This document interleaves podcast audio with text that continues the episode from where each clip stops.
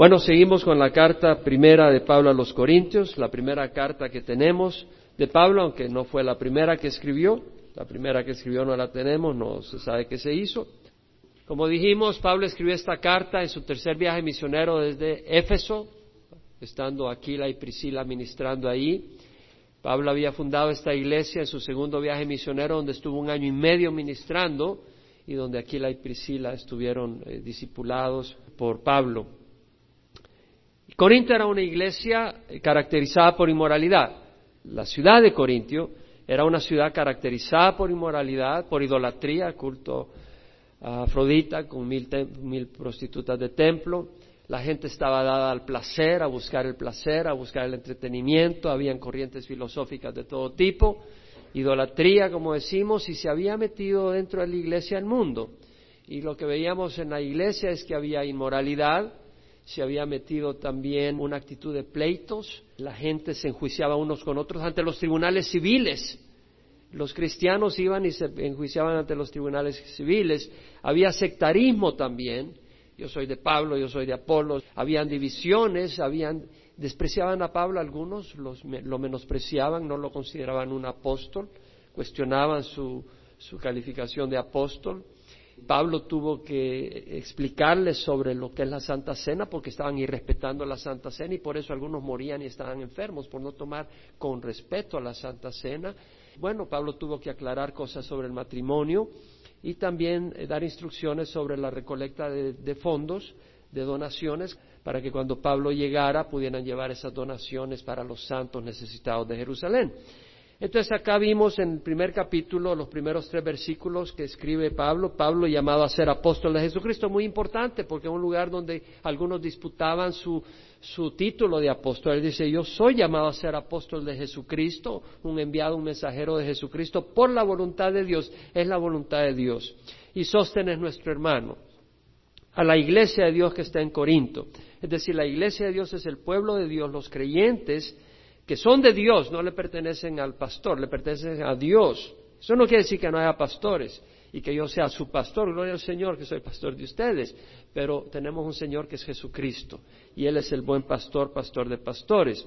A la iglesia de Dios que está en Corinto, a los que han sido santificados en Cristo Jesús, es decir, han sido apartados, han sido purificados, como dábamos el ejemplo que si tienes un plato que le sirve para dar de comer a Fido, tu perro, y lo quieres usar en tu mesa, bien que lo lavas con lejía, si lo quieres dar al presidente para que lo tenga en la Casa Blanca, lo cubres de oro, nosotros tenemos que ser lavados y cubiertos con la sangre de Jesús.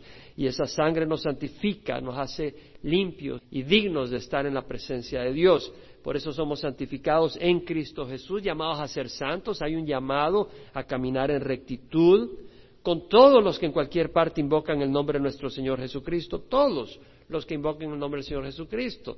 No hay división. Si tú invocas de corazón, no solo de los labios, al Señor como Señor, Señor de ellos y nuestros, somos una familia. Gracias a vosotros, un favor inmerecedero, a vosotros y paz, paz que tanto necesitamos de parte de Dios, nuestro Padre y del Señor Jesucristo. Si Dios es tu Padre y Jesucristo tu Señor, tú tienes acceso a esa gracia y a esa paz. Ahora continuamos con el versículo 4.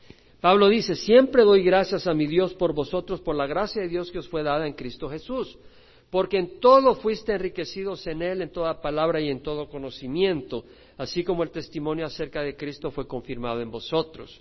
De manera que nada os falta en ningún don, esperando ansiosamente la revelación de nuestro Señor Jesucristo, el cual también os confirmará hasta el fin para que seáis irreprensibles en el día de nuestro Señor Jesucristo.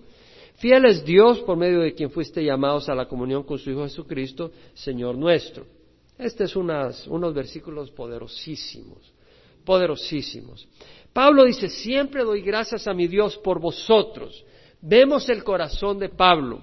Pablo está agradecido porque Dios ha mostrado favor a la iglesia en Corinto, derramando grandes dones, muchos dones, todo tipo de don espiritual.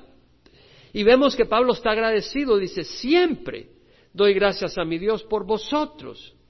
Qué agradecimiento, qué amor por los corintios a pesar de los problemas que esa iglesia presentaba para Pablo, a pesar de los desórdenes que habían habido, a pesar de que no sabían tener un balance en los dones espirituales, a pesar de todo eso, a pesar que algunos cuestionaban su título de apóstol, cuestionaban a Pablo, a pesar de todo eso, Pablo tiene un amor profundo. ¿Cuándo fue la última vez que tú estabas agradecido? No porque te ganaste la lotería, no porque te aumentaron el salario, no porque la novia te dijo, sí, me quiero casar contigo. ¿Y cuándo fue la última vez que estabas agradecido porque tu hermano está caminando con el Señor? ¿Cuándo fue la última vez que tu corazón realmente estaba agradecido porque en la congregación ves a personas buscando de Dios y han recibido el Espíritu Santo?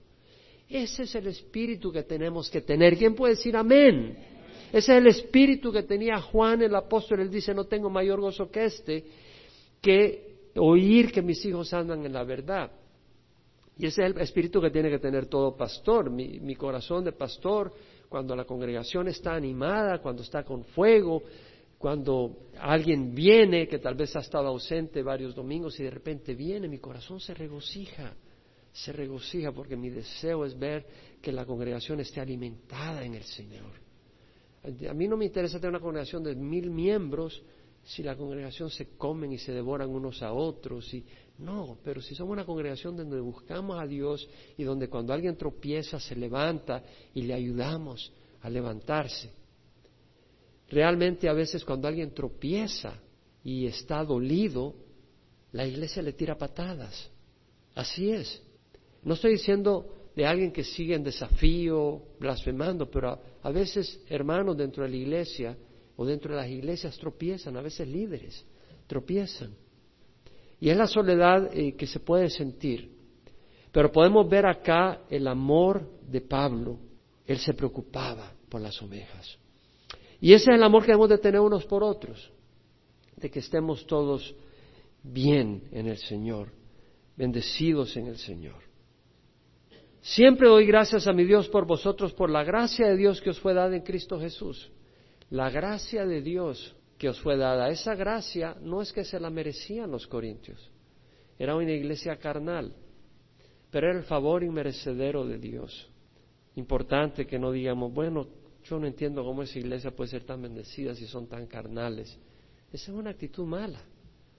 La actitud debería ser, gloria a Dios, que a pesar de ser carnales, Dios les muestra su gracia y que Dios les ayude a madurar y lo mismo de un hermano, algún hermano, hermano o hermana que tal vez ves carnalidad, pero Dios le muestra su gracia. No te pongas envidioso, sino dile, Dios mío, ayúdale a madurar. Y gracias por mostrarle tu gracia. Y muéstramela a mí, muéstraselo a los demás. Porque es necesario. En Romanos, Pablo dice, habiendo sido justificados por la fe, tenemos paz para con Dios por medio de nuestro Señor Jesucristo. Por medio de quien tenemos entrada por la fe a esta gracia en la cual estamos firmes. Es por la fe que tenemos acceso al favor inmerecedero de Dios. Es por la fe, no es por otra razón. Ahora, Pablo dice, porque en todo fuiste enriquecidos en Él, en toda palabra y en todo conocimiento. Vemos de que la iglesia de Corinto había sido enriquecida en todo, a pesar de su inmadurez y su carnalidad. Dios le había mostrado su favor, dones espirituales en abundancia. Y acá vemos que habían sido enriquecidos, no está hablando materialmente, porque muchos solo piensan en la codicia y en las cosas materiales, pero acá dice, en todo fuiste enriquecidos en Él, en toda palabra y en todo conocimiento. Y aquí la palabra palabra eh, se traduce speech en la New American Standard, la English Standard Version, speaking, la New International Version, y, y utterance, la King James y la New King James Version. O sea, en el hablar, está refiriéndose al hablar específicamente. O sea, esta era una iglesia que eh, tenía palabra y no, no, no estaban hablando de fútbol, no estaban hablando de béisbol, lo que estamos hablando del hablar, estaban hablando de las cosas de Dios. Quiere decir de que la Biblia, ellos no tenían una Biblia porque en ese tiempo no se imprimían Biblias, pero la palabra de Dios es como que alguno acá la tenga en su Biblia ahí en una mesa, en la mesa de noche, pero no la tenga en el corazón. Ellos habían abrazado en el corazón la palabra de Dios que había sido predicada por Pablo. Entonces de ellos fluía por el Espíritu esa palabra que habían aprendido. Habían conocido la palabra de Dios y la compartían unos con otros. Entonces vemos seriamente la importancia de que es una iglesia enriquecida en toda palabra y en todo conocimiento. Bueno, conocían al Señor no a través de una estatua, no a través de una estampa, sino a través de la palabra de Dios. Entonces vemos que era una iglesia que había sido bien enseñada por Pablo. Y luego Apolos, cuando Pablo llegó en su segundo viaje misionero que pasó por Éfeso y dejó a Aquila y a Priscila en Éfeso. Se acuerda que Aquila y Priscila ministraron a Apolos cuando llegó a Éfeso y Apolos se fue para Corintio y ahí estuvo ministrando a Apolos. Entonces, una iglesia que estaba enriquecida espiritualmente.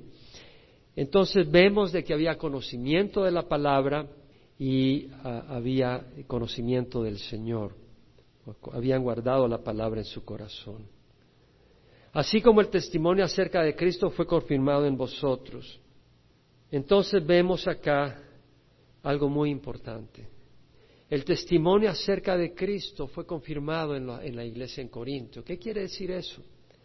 El testimonio acerca de Cristo quiere decir de que Cristo realmente vive, pero había sido confirmado en ellos que Cristo vivía.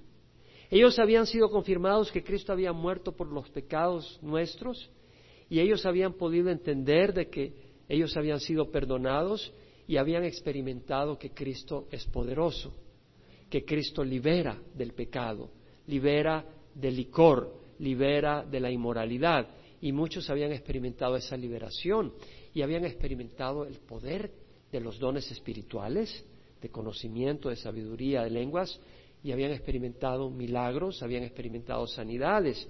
Entonces el testimonio de Cristo acerca de Cristo fue confirmado en ellos. ¿Me explico lo que estamos diciendo acá? Es decir, el testimonio de que Cristo vive no era simplemente una teoría, una filosofía en la mente de la iglesia de Corintio. Ellos habían experimentado a un Cristo vivo, no tradiciones, no eh, repeticiones, habían experimentado a Cristo. Sabían que Cristo vivía, habían comprendido en su corazón que Él libera, que Él sana, que Él da paz, habían visto obras de poder, habían visto grandes cosas, habían sentido en su corazón el perdón de Dios. Vamos a Lucas 10. El Señor Jesucristo dice, sanad a los enfermos. Es decir, el Señor Jesús manda a los setenta discípulos a ministrar y anunciar el reino por las aldeas a donde iba a pasar. Y les dice, sanad a los enfermos que haya en ella. O sea, cuando entren en una casa, si son bien recibidos, que se queden ahí y compartan. Y si no son bien recibidos, pues que vayan a otra. Dice, sanad a los enfermos que hay en ella y decirles, se ha acercado a vosotros el reino de Dios. O sea, la predicación iba acompañada con poder. Sanar a los enfermos y decirles se ha acercado a vosotros el reino de Dios. Y cuando regresaron los setenta después de estar anunciando el reino en las distintas aldeas, dice el versículo 17, los setenta regresaron con gozo diciendo, Señor, hasta los demonios se nos someten en tu nombre. Y él les dijo, yo veía a Satanás caer del cielo como un rayo. Os he dado autoridades para hollar sobre serpientes y sobre escorpiones y sobre todo el poder del enemigo y nada os hará daño. Sin embargo, no regocijéis en esto, que hasta los espíritus se os someten, sino regocijaos que vuestros nombres están escritos en los cielos. Es decir, nuestro nombre está escrito en el cielo, pero el Señor dice, os he dado autoridad para hollar sobre serpientes y sobre escorpiones. No quiere decir que vas a conseguir 30 serpientes y la vas a poner en un cuarto y vas a decir, a ver, y te metes a, hollarlas, porque esa es una necedad, eso es eh, en, la parte sur de Nueva Orleans, en esas partes del sur de, Estados Unidos, muchos han tomado esto fuera de contexto y, y en el servicio de la iglesia llevan serpientes y el pastor agarra la serpiente y dice gloria al Señor y todo, y más de algunos sale mordido y, y va para el hospital, porque eso no es lo que quiso decir el Señor. Lo que el Señor quiere decir es que si el enemigo te quiere tirar una serpiente y el Señor no te está llamando a casa, pues no te va a hacer daño. Y, fue el caso de Pablo cuando estaban en Malta, eh, cuando iba camino a Roma, y ahí una serpiente cuando estaban recogiendo madera para una hoguera después del naufragio, una serpiente se le enrolla en la mano y lo y, bueno, eh, dijeron, oh, este es un hombre malvado, por eso los demonios, los, los, dioses no lo dejan libre. Y solo tiró la serpiente y se fue y siguió vivo. Dijeron, ah, pues este es un hijo de los dioses, dijeron. Pero realmente eh, no le hizo daño a Pablo. No es que él anda buscando un encuentro con las serpientes, pero si el enemigo te tira algo, no te va a hacer daño. Como dice la palabra, ninguna arma forjada contra ti prosperará y condenarás toda lengua que se alce contra ti en juicio. Esta es la herencia de los siervos del Señor y su justificación viene de mí, declara el Señor. En Hechos 4, versículo 29, leemos que cuando el Señor eh, a través de Pedro y Juan sanan a un cojo de nacimiento, los líderes se molestan, convocan a Pedro y a Juan y, le amenazan de que no proclamen el nombre del Señor Jesucristo. Y ellos, la iglesia, se reúne y clama a Dios. Y vemos lo que dice, ahora Señor considera sus amenazas y permite que tus siervos hablen tu palabra con toda confianza. Ellos no dijeron vamos a hacer una demostración y protestar. No, ellos dijeron vamos a... Es decir, algunas personas, le voy a decir, el país está en una crisis política, el mundo está en una crisis grande. Estamos en los últimos días. Yo tuve el privilegio de ver el segundo debate presidencial. Y en el segundo debate presidencial, si algo saqué de ello, y no voy a decir mucho, pero si algo saqué de ello es que el mundo está en una crisis grande. Una de las cosas que se mencionó era que Pakistán es un país que tiene 200 armas nucleares, o sea, misiles nucleares, etcétera, 200. Es un país que estuvo protegiendo a, Osama Bin Laden, declarado amigo de Estados Unidos y sin embargo lo estaba protegiendo al enemigo número uno de Estados Unidos. Y por eso la atención cuando se dio cuenta los americanos de que Osama Bin Laden estaban en Pakistán, no le pidieron permiso al gobierno de Pakistán para irlo a matar, porque sabía que el gobierno de Pakistán de alguna manera tenía que ver con la protección de este hombre, con una gran hipocresía. Imagínese en un país con 200 armas nucleares donde Al-Qaeda puede llegar al poder. Póntete a pensar. Realmente estamos en días dificilísimos. La situación de Israel está clave. Leí esta semana de que han construido una instalación militar debajo de una montaña para tener más centrífugas, para enriquecer el, material radioactivo. Y Irán está mucho más cerca de armas nucleares. La situación es realmente grave. Nosotros estamos experimentando un tiempo de paz y estabilidad. ¿Usted cree que estamos en inestabilidad? Espere a lo que viene. Usted piensa que estamos en una crisis económica, espere a lo que viene. Estamos en tiempos difíciles. Realmente, hermanos, nuestra esperanza no está en ningún partido político.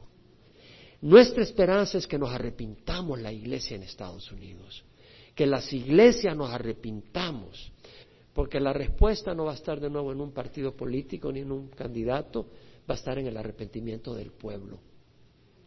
Entonces, esto es lo que hicieron ellos. Ellos lo que hicieron fue orar para ser más valientes, para ser cristianos eh, no aguados. Y vemos en el versículo 29, dice, ahora Señor considera sus amenazas y permite que tus siervos hablen tu palabra con toda confianza mientras extiendes tu mano para que se hagan curaciones, señales y prodigios mediante el nombre de tu santo siervo Jesús. Después de que oraron, el lugar donde estaban reunidos tembló y todos fueron llenos del Espíritu Santo y hablaban la palabra de Dios con valor.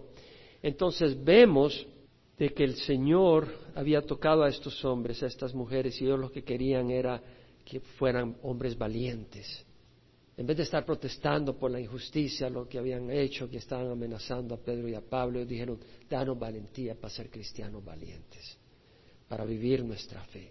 Y traes milagros, trae curaciones, haz prodigios, para que el nombre de tu santo siervo, Jesús, sea honrado, para que a través del nombre de Jesús la gente venga a la fe.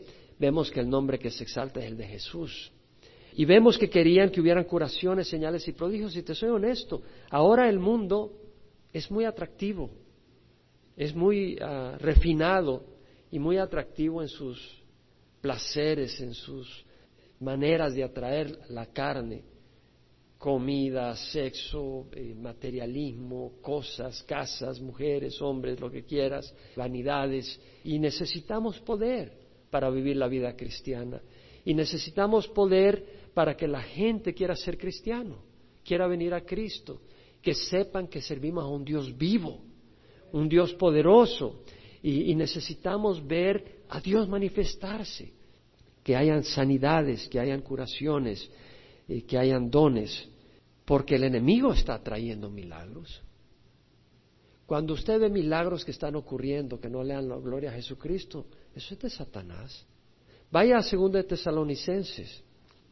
Dice Pablo, el misterio de la iniquidad ya está en acción, solo que ahora el que lo detiene lo hará hasta que él mismo se ha quitado de en medio. Es un misterio porque no está revelado, pero se está refiriendo a, a la maldad, al anticristo, y este esfuerzo ya está en acción, en el tiempo de Pablo mucho más ahora, solo que aquel que ahora lo detiene, ¿quién detiene toda esta maldad del anticristo? Es la iglesia, es el Espíritu Santo a través de la iglesia, que impide que la corrupción llegue a mayor nivel.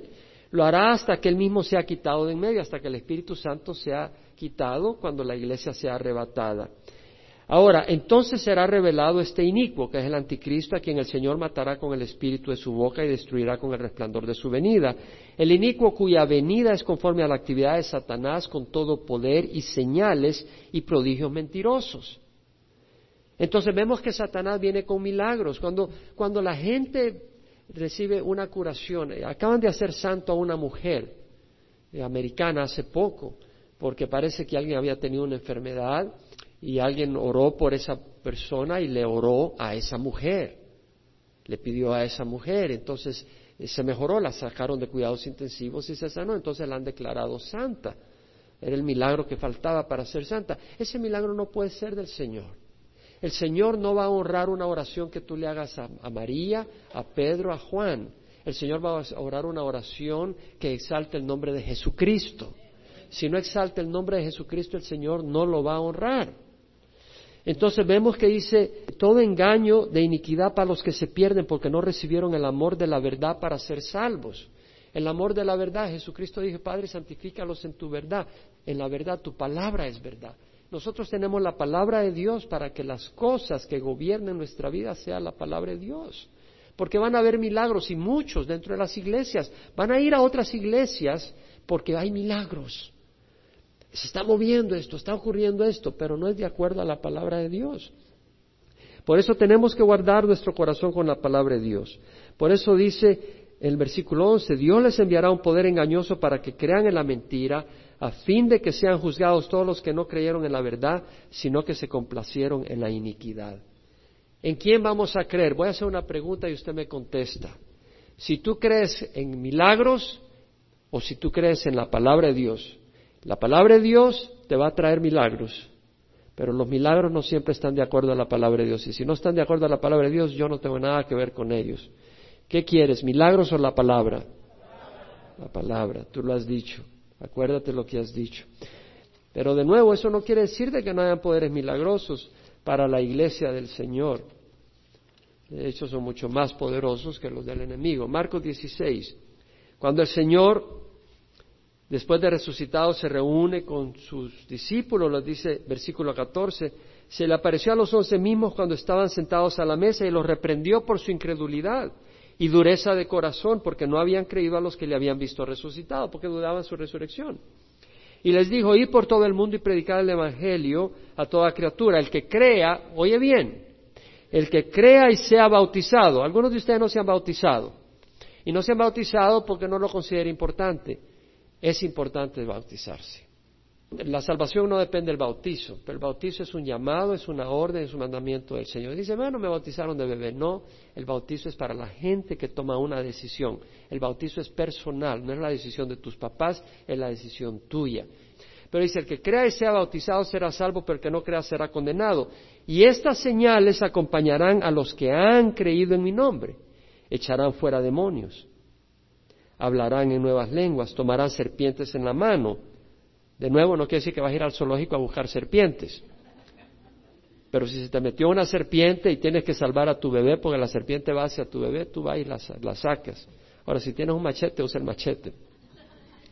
No tienes que agarrar con las manos. Tomarás serpientes en las manos. Y aunque beban algo mortífero, no les hará daño. No quiere decir que vas a andar, a ver, dame un veneno, fuerte, fuerte, te va a mostrar que Échale cianuro y un poquito de arsénico y un poquito de miel para que, para que entre.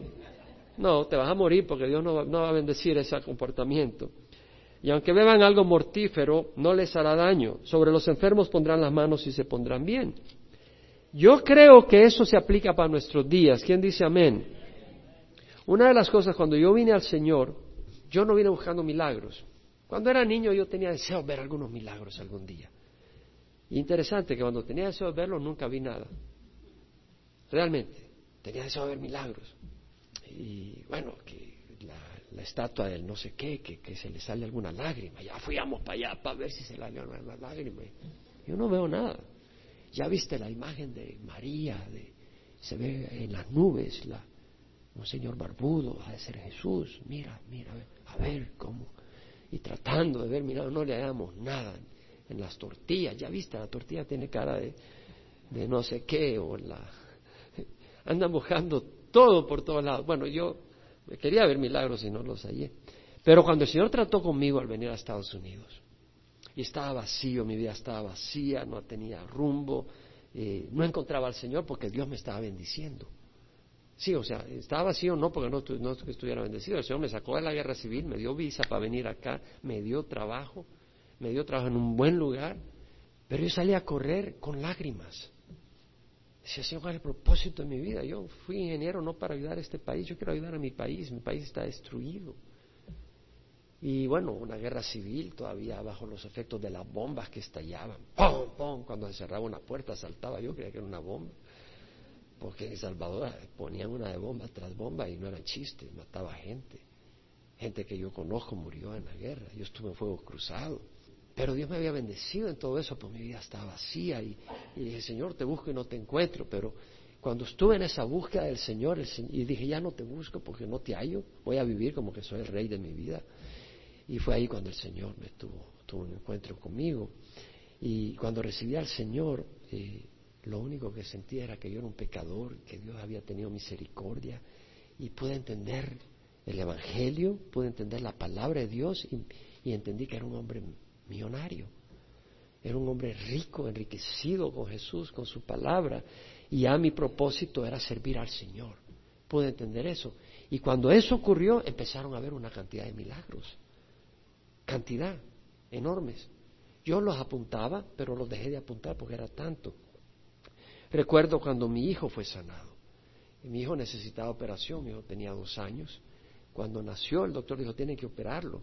Al mes, a los dos meses, no esperes mucho, pero no más de dos años. Y por dos años eh, estábamos chequeándolo. Todavía no era cristiano cuando él nació, pero ya a los dos años yo ya era cristiano. Y pusimos la fecha y dije, bueno, Señor, si tú te lo llevas en la operación, tú te lo llevas, yo tengo paz, Él se va a tu presencia. Pero alguien me dijo, no, mira, en la Biblia dice que si tú lo llevas a la iglesia y los ancianos lo ungen con aceite y oran, Él se puede sanar. Y bueno, si el Señor quiere sanar, ¿por qué no? Y fue a buscar en la Biblia y está en Santiago. Si alguno está enfermo, llame a los ancianos de la iglesia que oren por él, ungiéndolo con aceite en el nombre del Señor y la oración de fe sanará al enfermo y lo restaurará y si ha cometido pecados le serán perdonados. Entonces dije, gloria a Dios, vamos a darle la oportunidad al Señor que sane. Y el domingo llegué y le dije al pastor, pastor, quiero que los ancianos ungen a mi hijo y los para por sanidad. Y ya la siguiente semana era la operación. Y bueno, me dice, bueno, al final del servicio, ven, trae a tu hijo y los ancianos y tú nos acompañas, oramos por tu hijo. Ya, oraron por él. Y al tercer día tenía yo invitado al pastor a mi casa y comimos y cuando él se iba, al tercer día, yo milagrosamente, sobrenaturalmente, sentí que mi hijo había sido sanado. Pues yo no soy médico, pero sentí que él estaba sanado. Y lo tomé y lo examiné y vi que estaba sanado. Y en ese momento Satanás me dijo, eres un tonto. Tú crees que estás sanado y estás equivocado, no eres ni médico. Pero yo llamé a los ancianos de la iglesia a darle testimonio como a las 10 de la noche. Eh, en un pueblito como Watkins la gente a las 9 se duerme. Pero eh, le digo, lo voy a despertar, esto es para celebrar. Y el día siguiente estaba en la oficina de mi jefe. Le digo, eh, vengo contento para darle un testimonio. ¿Qué me dice Jaime? Jesús vino a mi casa, me quedo mirando. Jesús vino a mi casa anoche. Él era cristiano, pero y, le conté que Jesús había sanado a mi hijo. Ya confirmaste, me dice. No, no, pues ya voy a llamar al médico. Y ya llamé al primer médico y, él convencido me dice, ora por mí, me dice. Y le di testimonio, él estaba convencido, bendecido. Y al segundo me dice, no te creo, me dice. Le dijo, no, sí. Y ya llevamos a mi hijo, me hizo la cita, tráelo, yo tengo que examinar que, que, está sanado. Ya lo llevamos y lo examinó y vio que estaba sanado. Me dice, no necesito operación. Ha haber sido un toque mágico mío, me dice. No le dije, doctor, usted sabe que mi hijo no se podía sanar sin operación. es Jesús. Pero ese fue uno de tantos milagros. En una ocasión, recuerdo con mi hijo, cuando tenía como un año y medio, estábamos en un lugar que se llama Stone Mountain. Es un parque, que es una gran roca enorme. No es pequeña, es enorme. Hay eh, restaurantes arriba, hay caminos dentro de la zona rocosa. Y bueno, se me ocurre bajarme por una pendiente con mi hijo y andaba chancleta, eh, sandals. Andaba sandalias, que fue una gran irresponsabilidad porque me deslicé y caí de espalda. Y por supuesto que no solté a mi hijo. Y mi hijo estaba bien, bien polloncito. Así que con mi hijo en mis brazos, yo caigo de espalda en una zona rocosa, me quedé. ¡ah! Y bueno, no me podía mover y llegó la ambulancia, me llevaron al hospital de Cal County y no me podía mover. Y el doctor me dice, mala noticia, me dice. Dije yo, Señor, me quebré la espalda. Y ahí el Señor estaba tratando conmigo y no te he dado mi vida, no, te he servido. Y, ahí el Señor estaba tratando mucho conmigo. Pero a raíz de eso, no me la quebré, gracias a Dios, pero tenía dolor de espalda todo el tiempo. Y cuando estaba trabajando en Westinghouse, en la oficina, muchas veces me dolía la espalda.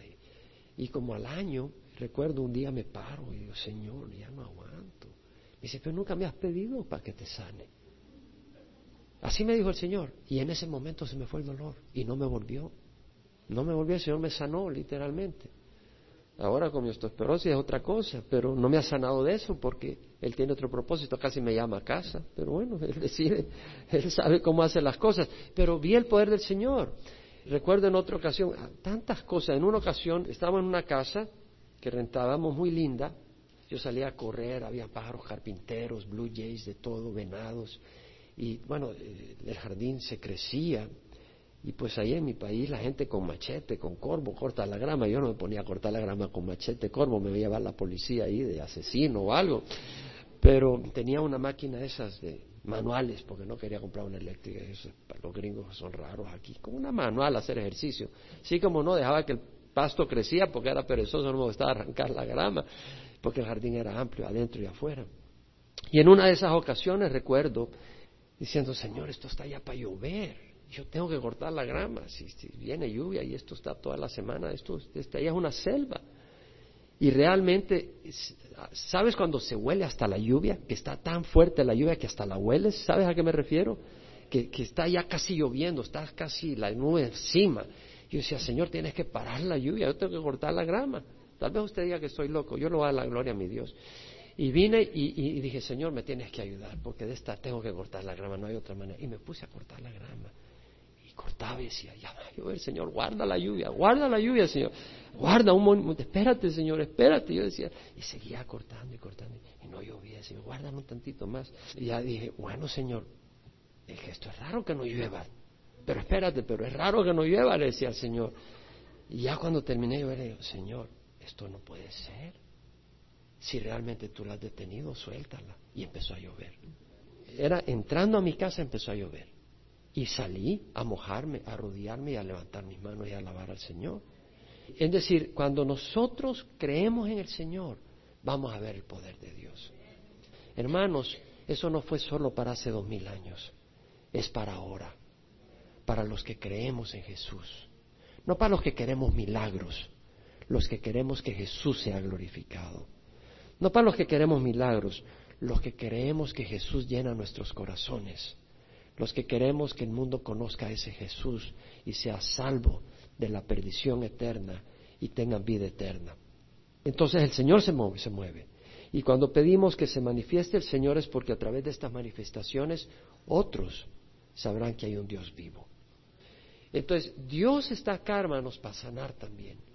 Pero a veces no sana. A Pablo no lo sanó porque tiene un propósito mayor. No estamos tras sanidades específicas, pero queremos ver el poder de Dios. Y queremos ver que Dios se manifieste con sanidades. Ahora, note la centralidad de Cristo. En 1 Corintios 1, Pablo dice, llamado a ser apóstol de Jesucristo. Menciona a Jesucristo ahí. En el versículo 2, a la iglesia de Dios que está en Corinto, a los que han sido santificados en Cristo Jesús. Versículo 2 menciona a Jesucristo. Llamados a ser santos con todos los que en cualquier parte invocan el nombre de nuestro Señor Jesucristo, Señor de ellos y de nuestros. Vuelve a mencionar el nombre de Jesucristo en el versículo 2.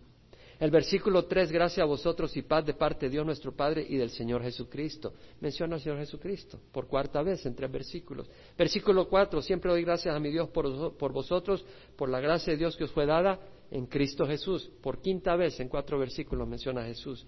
Versículo 5, porque en todo fuiste enriquecidos en Él ¿Quién es Él? Jesucristo. Sexta vez en cinco versículos.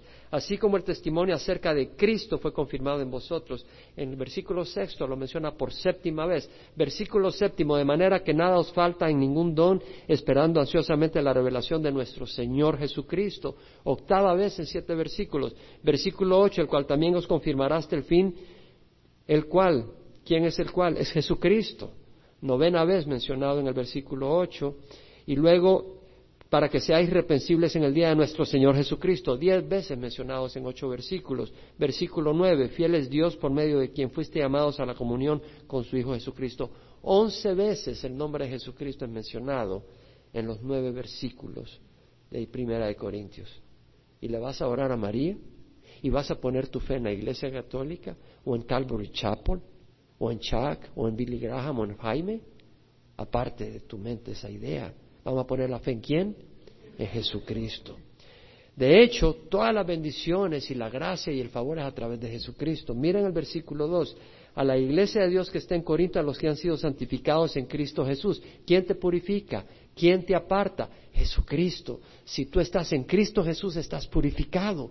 Si tú estás en iglesia católica, no estás purificado. Si tú estás en Calvary Chapel, no estás purificado. Si tú estás en Cristo Jesús, dentro de Calvary Chapel estás purificado. Es Cristo Jesús el que purifica.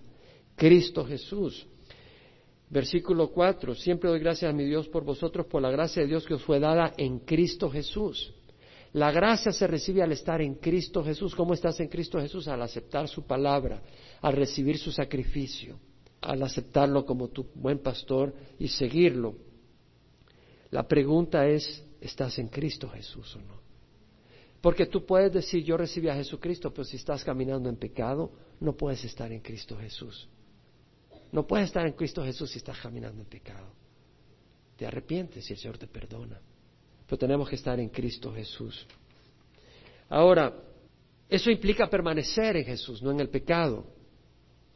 Juan dice, el Señor Jesús lo dijo, pero está en Juan, donde dice, permaneced en mí y yo en vosotros. Como el sarmiento no puede producir fruto por sí solo si no permanece en la vid, así tampoco vosotros si no permanecéis en mí. Yo soy la vid, vosotros los sarmientos, el que permanece en mí y yo en él, ese da mucho fruto, separado de mí, nada podéis hacer. Entonces vamos a estar arraigados en quién? En Jesucristo.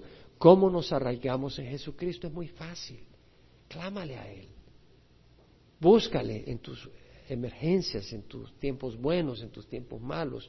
Clámale, confía en el Señor. Y si Él no responde en tu tiempo, no te vayas a otra fuente. No te vayas a otra iglesia que predica otro método u otro evangelio, porque eso ya no es permanecer en Jesús. Y el Señor te puede permitir pruebas para ver si eres fiel a Él o solo fiel a sus regalos que te da. Entonces el Señor va a permitir pruebas Va a permitir que te calumnien, van a permitir que te den la espalda, van a permitirte enfermedades.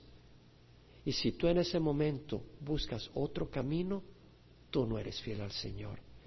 Y si somos, si le negamos, Él nos va a negar. Ahora mira lo que dice, de manera de que nada os falta en ningún don espiritual. Consideré importante compartir testimonios porque vivimos en un tiempo donde hay exageraciones y cosas. Y por eso algunos no creen en los milagros, ni quieren creer en los milagros, pues todo, porque hay lugares donde te dicen cada, cada barbaridad. Pero Dios se está mueve, hermanos. Dios se mueve. Yo te digo que milagros son más de cien los que te pudiera contar desde que yo recibí al Señor. El Señor es fiel. El Señor es fiel. Creo que he tenido una conversación con un ángel, pero lo creo. Y recuerdo en una ocasión que iba a Comer, Georgia, que era un lugar de refugiados. Ellos eh, tenían un ministerio, unos cristianos. Pero sabes qué, lo mejor es que tengo conversación con Jesús, que es mejor que un ángel. Pero son parte de la vida. Iba a comer Georgia. Mi deseo era ministrar al pueblo salvadoreño, era mi corazón. Y supe que había un campamento de refugiados donde venían refugiados del Salvador y de la guerra de Guatemala y de Nicaragua y los expatriaban a, a Canadá. Les ayudaban con los papeles y todo. Y cuando supe, en Comer, Georgia, empecé a visitarles. Yo ya era cristiano. Y en una de esas que iba, antes, porque el Señor se movió tal que mi deseo era compartir el Evangelio y me dieron la oportunidad después y hubieron sanidades y muchos venían al Señor. Y lo que no podía hacer con mi carrera en El Salvador, Dios lo hizo a través mía con mi fe y el Espíritu Santo trayendo muchos a Cristo a través de la evangelización. Pero en, este, en esta, antes de que empezara a compartir en Georgia, sí visitaba y me ponía a platicar con los que venían de la guerra. Y en, este, en una de esas que iba, eh, estaba como a 20 millas de donde vivía, ah, vi a alguien en el camino. Me llamó un poco la atención, pero seguí. Y ya al rato en Comer, yo me puse a platicar con Don, con Carol, los líderes, y después en el campo lo vi ahí lejos, con otras personas, y me saludó.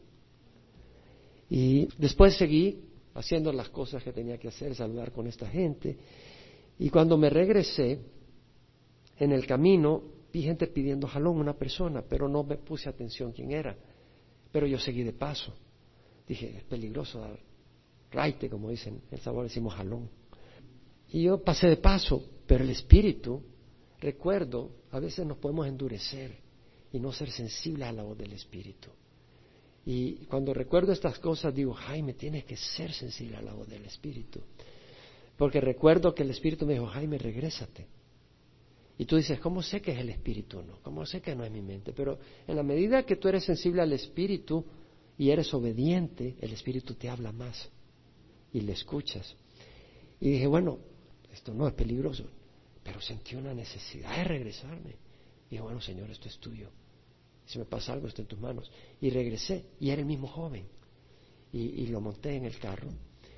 Y tenía una presencia eh, extraña, es decir, era un ser humano, no tenía alas ni nada, era un ser humano, pero había una gran nobleza en esta persona, se le veía una nobleza tremenda.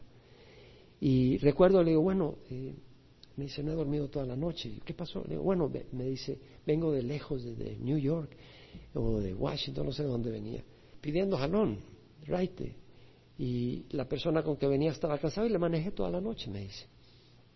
Ah, le digo, qué bien. Y seguimos conversando. Y el día anterior yo había oído por primera vez ese poema de las huellas, que en la playa hay dos huellas, Jesús y las tuyas y en un momento solo hay un par de huellas. Y, que, y la razón es porque Jesús es el que te está cargando en los momentos difíciles. Y recuerdo que me tocó mucho en el corazón esa, ese poema. Y entonces eh, cuando estaba conversando con este joven, él de repente saca ese poema y lo menciona. Y sentí yo que el Señor me estaba hablando. Y luego le digo, eh, ¿sabes qué? Yo recibí al Señor hace poco y tenemos un corazón tan malvado y me dice, Dios te lo va a cambiar, me dijo. Pero no me lo dijo como alguien que dice una receta médica, un cliché, Dios te lo cambia. Él me lo dijo como profecía, Dios te lo va a cambiar, me dijo. Y recuerdo que me dijo eso. Y luego seguimos caminando y le digo, ¿dónde quieres que te deje? Realmente él no tenía rumbo. Era sorprendente. Y le digo, ¿no has comido? Ahí hay una gasolinera. Yo voy camino a Watkinsville, que era donde tenía mi casa por ahí llévame. Y me dice, sí, no, no he comido, te doy pollo de la gasolina, sí, está bien, está bien. Y yo sentía un privilegio de poderla dar de comer. Y fui y le compré pollo feliz y se lo di. Y le dije, ¿dónde te dejo? ¿En la ciudad? No, me dice, los hombres son muy malos en la ciudad, me dice. Y me acordé de eso, amigo Morra. Yo dije, wow. Y me llamó la atención que me haya dicho eso. Entonces, en, en la calle, me dice, ¿dónde te dejo? Aquí, déjame aquí nomás. Y ya lo dejé en la calle, no en la ciudad, sino en la calle. Entonces di la vuelta en U para regresarme, ya no estaba. Y ya no estaba. Y, yo sentí que era un ángel. Y yo me acuerdo compartírselo a algunos de mis hermanos que me habían compartido la palabra y me miraron un poco raro. Pero porque no estaban experimentando todo lo que yo estaba experimentando. Yo estaba experimentando una cantidad de milagros en mi vida tremendas. Y entonces yo podía saber que Dios es real. ¿Sabes qué? Dios es real. Y te pudiera tener contando historia tras historia, pero Dios te quiere dar a ti historias. Algunos de ustedes tienen historias de victoria sobre drogas, sobre el alcohol, sanidades. Dios tiene cosas hermosas para ti. Busca al Señor. Dios es un Padre amoroso y un Padre amoroso le encanta bendecir a sus hijos. Le encanta darle a sus hijos bendiciones. Y Jesús nos ama. Jesús nos ama. Si tú no has recibido a Jesucristo, yo te invito a que lo recibas si nos ves por internet, si estás en el salón familiar. Ora conmigo, Padre Santo, te ruego perdón por mis pecados. Hoy recibo a Jesús como mi Señor y mi Salvador. Su sangre es preciosa y me limpia de toda maldad. Hoy te recibo, Señor. Gracias por morir en la cruz y perdonar todos mis pecados. Te quiero seguir, dame tu espíritu para seguirte, rechazar el mal y hacer el bien. En nombre de Jesús, amén. Si has hecho esta oración, Dios ha entrado en tu corazón.